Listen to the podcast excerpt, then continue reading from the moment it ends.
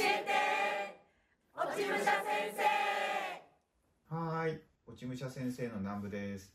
今日は健康になるための食器をお伝えしたいと思います。えっと、本題に入る前に、今日はあの、音声がちょっとなんか入ってたと思うんですよ。まあ、結構な人数で落ち武者先生でこう言ってもらってた音声があると思うんですけど、まあ、その音声っていうのが、僕が今学ばさせてもらっている NEXT トライブっていう、まあ、コミュニティがあるんですね。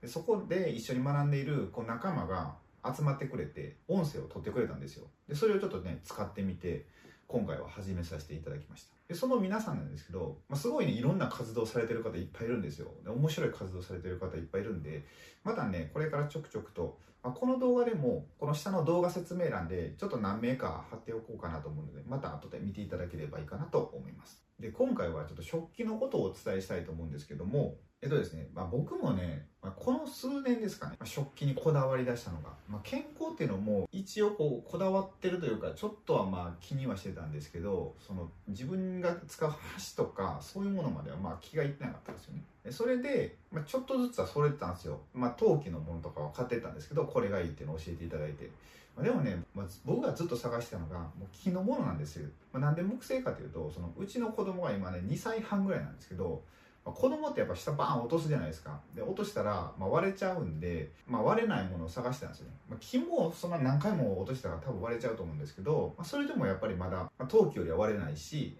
で、やっぱり温かみもあるから、まあ、木製でいいものないかなと思って探してたら、まあ、2019年から2020年まで、また NEXT トライブとは別のセミナーで一緒に学んでいた方が、そのね、すごいいい食器っていうのをね、まあ、知ってて教えていただけたんですよ。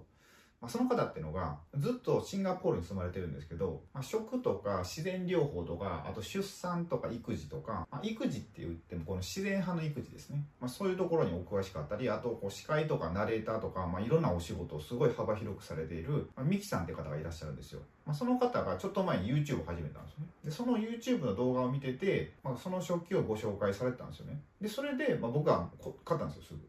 で使ってたらすごい良かったんで、まあ、僕の動画でも紹介しようかなと思ってちょっと今回は撮ってますで早速じゃあ紹介していくとえっとね、どこのメーカーかっていうと、メーカーがね、えっとね、トマト畑さんっていうところのもので、トマト畑さんの横浜ウッドっていうこうブランドになるんですかね。まあ、そこのものなんですけど、じゃん、まあ、こんな感じで、まあ、他にもね、いっぱいあるんで、ちょっと紹介させてもらいたいんですけど、まあ、これっていうのは薬剤をね、一切使用してないんですよ。で、一つ一つ手作りなんですよね。まあ、それがすごくて、で、まあ、僕いろいろ買っちゃったんですけど、これがまあ、しゃもじですね。で、これがお椀。まあ、これ2つ分。僕と妻のやつで、で、これが子供用のお椀。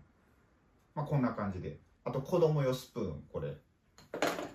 まあ、こんな感じですね。で、これがなんかね、ちょうどね、こう、いい感じにね、こうすくえるようになってるんですよ。この形が計算してあって。これ結構ね、いい感じです。で、これお玉と、で、あと菜箸と、こう、ちっちゃいティースプーンですね。まあ、こんな感じで、まあ、いっぱい買っちゃったんですけど、まあ、言うても、そんなに安いもんではないんですけど、なんでこんなこう食器を買ったかっていうと、やっぱね、こう世間に一般で売られている、まあ、木製の食器とかって結構怖いんですよね。まあ、これはね、そのミキさんの動画でもおっしゃってたんで、あ、よかったらこの下の動画説明欄にリンク貼っとくんで、ミキさんの動画を見ていただきたいんですけど、まあ、ほんとね、まあ、ほとんどのものが中国産じゃないですか。食器とかって。で、木のものとかもそうだと思うんですけど、でこういうものって、やっぱね、いろんな薬剤が、まあ、薬品が使われてるんですよ。で、その薬品って、まあ、明らかにこう体に悪いですよね。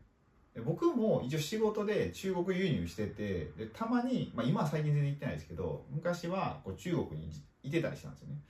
それで状況を見てると、まあ、あんまりこう自分にも使いたくないしましてや自分の子供が口に運ぶもんじゃないですか。この箸とかまあスプーンで。そういうのは使わしたくないなって思ったんですよ。だからこうやってこだわりのものをちょっと買ってみようと思ったんですよね。で安いものを使っていくと何が怖いかって、まあ、その薬品からまあ出てくる鉛とか、まあ、カドミウムという、まあ、そういう物質があるんですけど、まあ、そういうのがやっぱ体内にどんどん入っていって蓄積されるとこういろんな病気のやっぱ原因になるんですよね。で、まあ、あるお医者さんは、そうやって、その安い食器をずっと使い続けている場合は、こう鉛で体が侵されているっていうことがあるんで、まあ、定期的に検査しに行った方がいいっていうお医者さんもいらっしゃるぐらい、まあ、問題があるんですよ。そうだからね、まあ、ご自身の健康はもちろん、まあ、特にちっちゃいお子様がいる方は、せめてお子様の食器だけでも何かちょっとね、まあ、気を使っていただきたいなと思うんですよ。まあ、その安物の木製のものだけじゃなくて、やっぱプラスチックでも金属でも何かしらちょっと熱いものに入れると、やっぱね溶け出しちゃうんですよね。まあ本当にちょっとずつかもしれないんですけど、まあ、そうやって有害物質が溶け出してそれがどんどん僕たちの体の中に入ってくるんじゃないですか。であんまり大量に入らないからすぐは病気にならないんですよ。